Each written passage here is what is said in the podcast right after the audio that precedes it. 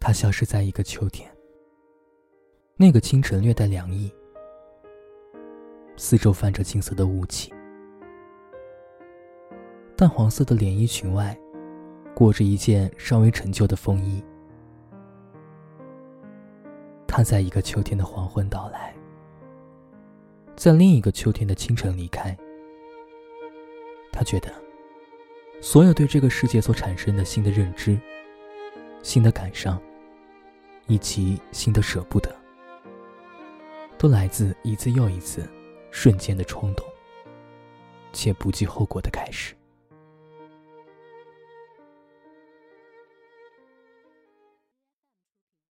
你好，你好，再见，再见。欢迎收听今天的《迪诺晚安日记》，我的全新古风电台专辑《长安声色》将于十月一日上线。欢迎关注微博“迪诺的晚安日记”。第一时间收听。总为浮云能蔽日，长安不见使人愁。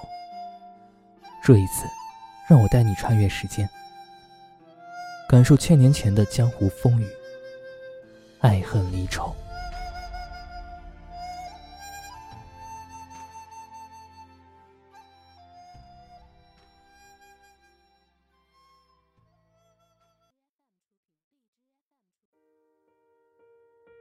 一个人如果慢慢变得太健忘，那是在曾经漫长的孤独中，承受过太多的痛苦。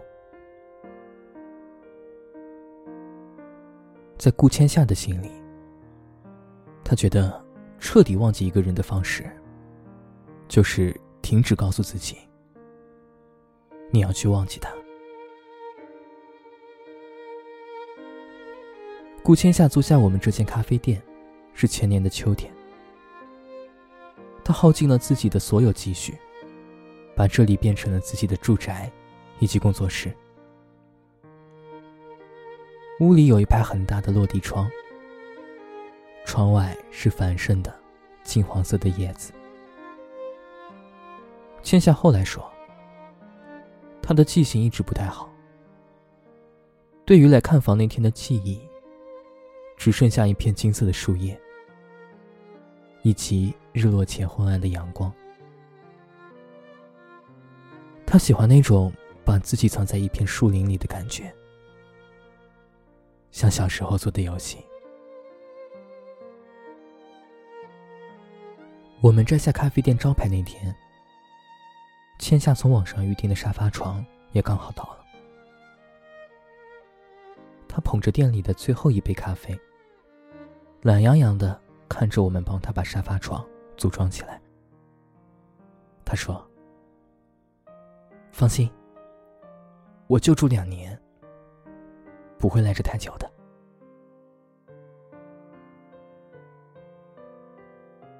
他出门经常忘记带钥匙，很多次出去买菜回来都会被困在楼梯间里。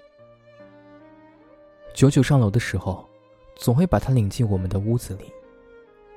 然后他们两个人点一份外卖，我在沙发里看一整晚的偶像剧。至于欠下买的那些菜，很多时候都会在楼道里被搁置一个星期。但是他的药盒一直随身带着。他说：“有些东西是怎样都忘不了的，因为和呼吸一样，变成了习惯。”他总会在久久震惊的目光里，吞下一大把药丸，然后开玩笑的说一句：“搞艺术的人，总是有些小毛病的。”我猜，如果有一天他会忘记自己生着病，那吃药这件事，也不会忘记吧？不知道为什么。我和九九关于欠下的记忆，全部都是在秋天。比如第一个秋天，他总穿着那件咖啡色的毛线卫衣，撸猫时总会沾上一大片白色的毛毛。可是后来，再也没有见他穿过了。他说，忘记放在哪儿了。再后来，他说，他从来没有过这件衣服。也许记忆总是在适当的时机，帮他清除一些没有用的内存。我一直觉得，这是他特有的自我保护的方式。有些人会把自己蜷缩成一只刺猬，露出生人勿近的尖刺；有些人会有选择性的遮住自己的眼睛，捂住耳朵，在吵吵嚷嚷的世界中，圈出自己的领地。千夏不一样。他会从心理层面选择性的忘记一些事情。他总说，他的记性越来越差了。他总觉得自己曾经把自己丢在了一个地方，但是这个地方，他再也没有记起来，他也再没有找回过自己。我们猜。那个地方，也许是所有遗忘的开始。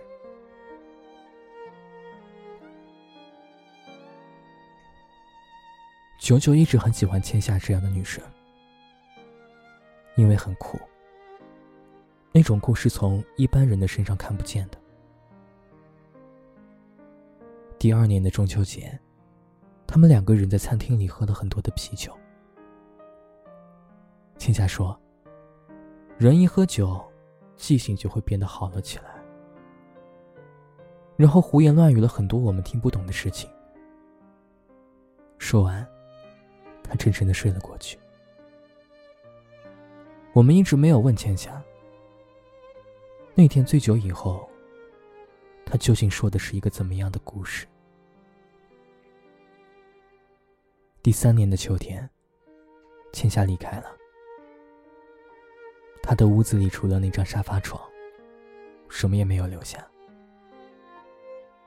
他出发的那天，什么也没有对我们说，只是站在窗外，向我们用力的挥了挥手。你说，千夏是真的忘记了，还是假装忘记呢？久久没有理我。我接着说：“也许千夏是回家了吧？”没有。九九看着电视说：“千夏对我说过，他从小就没有家。后来我再问他，他说不记得自己说过了。签下身份证上的生日是在八月。”夏天的末尾，秋天的开始。我猜他可能是喜欢秋天的，所以总是在秋天选择重新开始新的生活。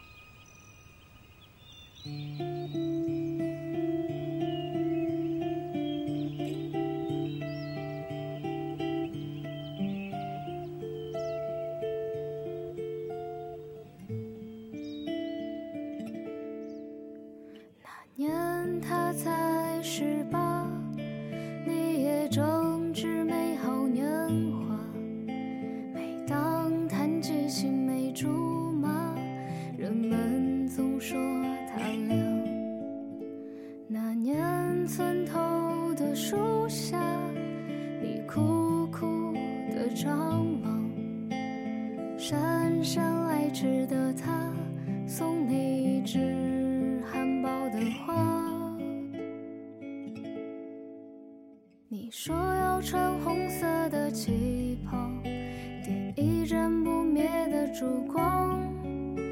他说要种春天的麦芽，喝杯秋天的酒啊。话音还在风中飘荡，太去了遥远的。北方，繁华城市